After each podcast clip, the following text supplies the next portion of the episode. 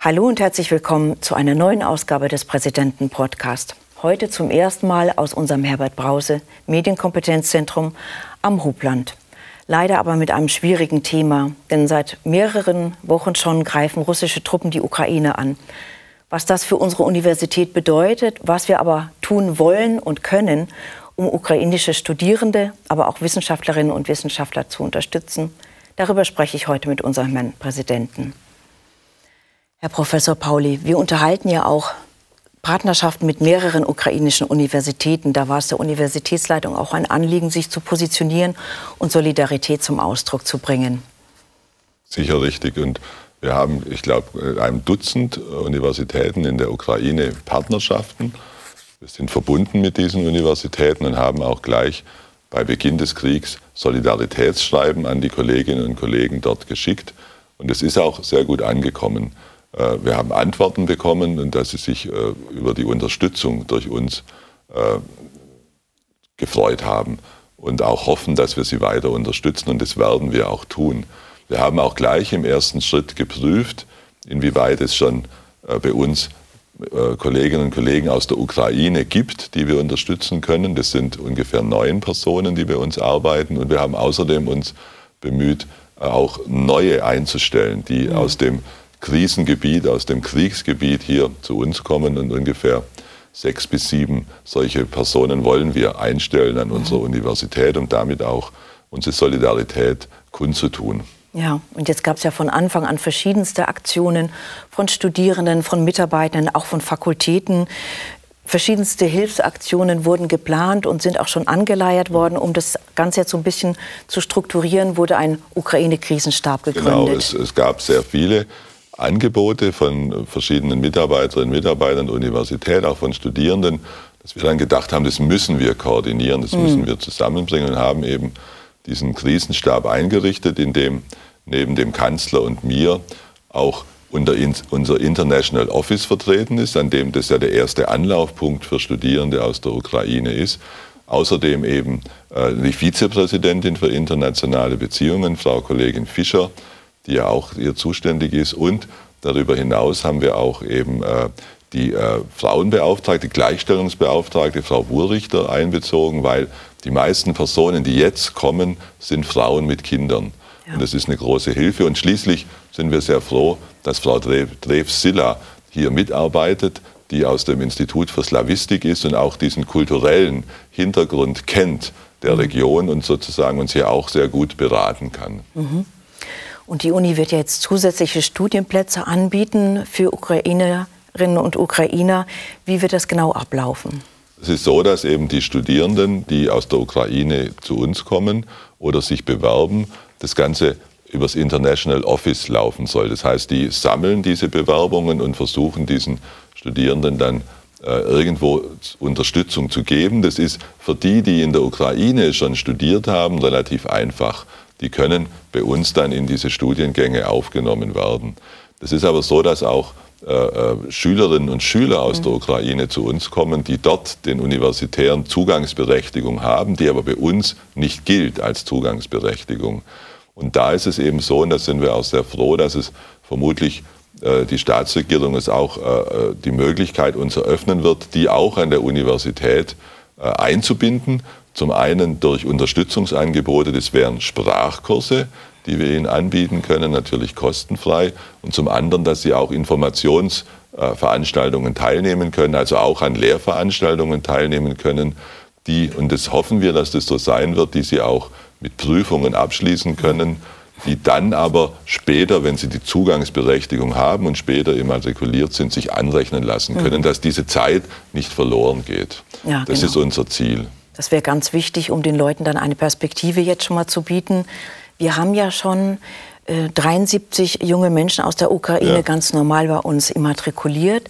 Wenn diese oder auch jetzt die neuen, die zu uns kommen, ja in eine finanzielle Notlage geraten, zum Beispiel, weil jetzt die finanzielle Unterstützung der Eltern wegfällt. Genau. Da gibt es ja auch Möglichkeiten zu ja. unterstützen. Ja, das ist so, dass die Situation ist erkannt, aber noch nicht vollständig mhm. gebannt, das muss man ganz klar sagen.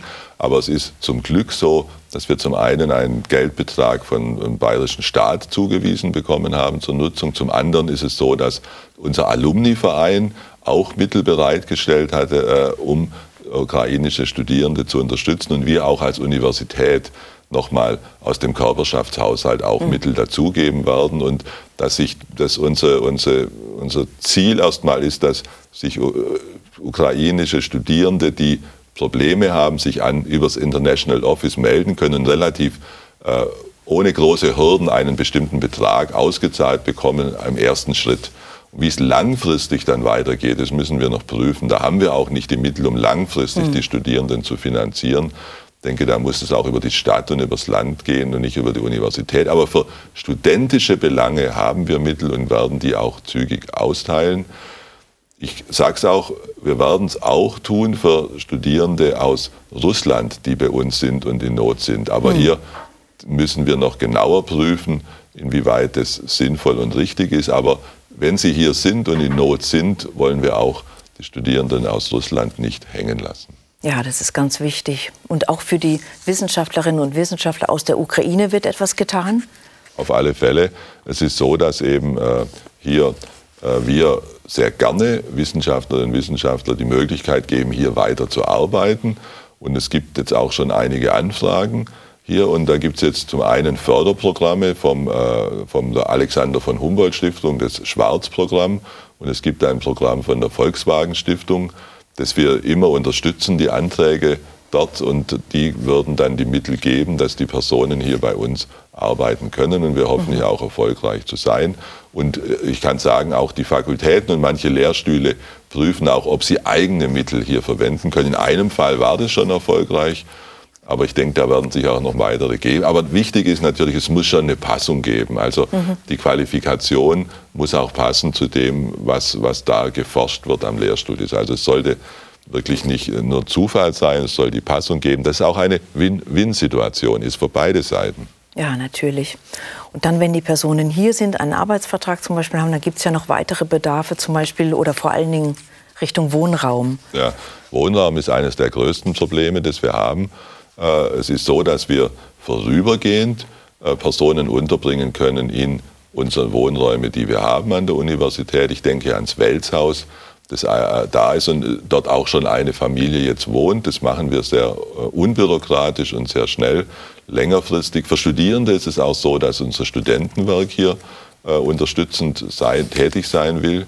Das ist auch sehr schön, aber und dass wir eben Unterstützung bieten wollen. Aber längerfristig Wohnraum muss natürlich über die Region, über die Stadt funktionieren, mhm. insbesondere für Familien. Während kurzfristig können wir hier helfen und für Studierende, wie gesagt, Studenten werden. Mhm. Jetzt haben wir ja nicht nur Kooperationen mit ukrainischen Universitäten, ja. auch mit Universitäten in Russland. Da hat man jetzt erstmal die offiziellen Wege eingestellt. Ja, das ist so, dass unsere Politik hier oder unsere, unsere, unsere Meinung hier ganz klar ist, dass wir uns positionieren müssen.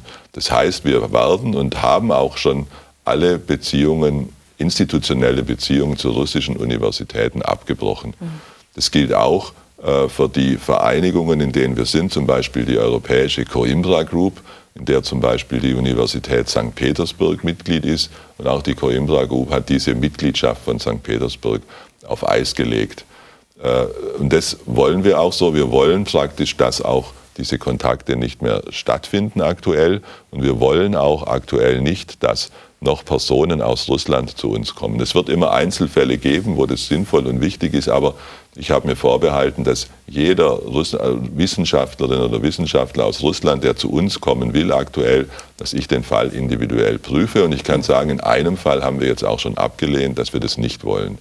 Und Ähnliches gilt auch für Studierende, die jetzt kommen wollen. Wir äh, wollen da sehr vorsichtig sein und wollen das klar prüfen. Und wir raten auch unseren Studierenden und Wissenschaftlern ab, nach Russland aktuell zu gehen. Also hier ist, sollen, wollen wir klare Signale setzen. Inwieweit jetzt persönliche Kontakte stattfinden, das ist jedem selber überlassen. Aber institutionell mhm. werden wir alle Kontakte auf Eis lesen, das, legen und das auch klar signalisieren.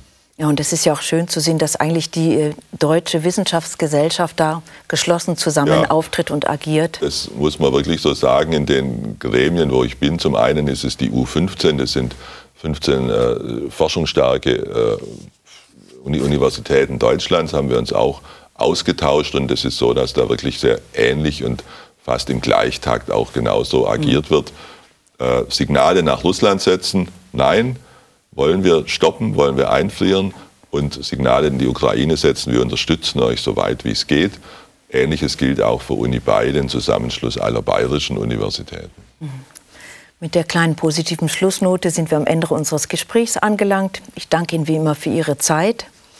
Wenn Sie sich engagieren wollen, auch helfen möchten, können Sie das in unserem Bücampus-Raum veröffentlichen. Dahin gelangen Sie über die Homepage uni-würzburg.de-ukrainehilfe. Das war's für heute von uns. Ich sage vielen Dank fürs Zuschauen und bleiben Sie gesund.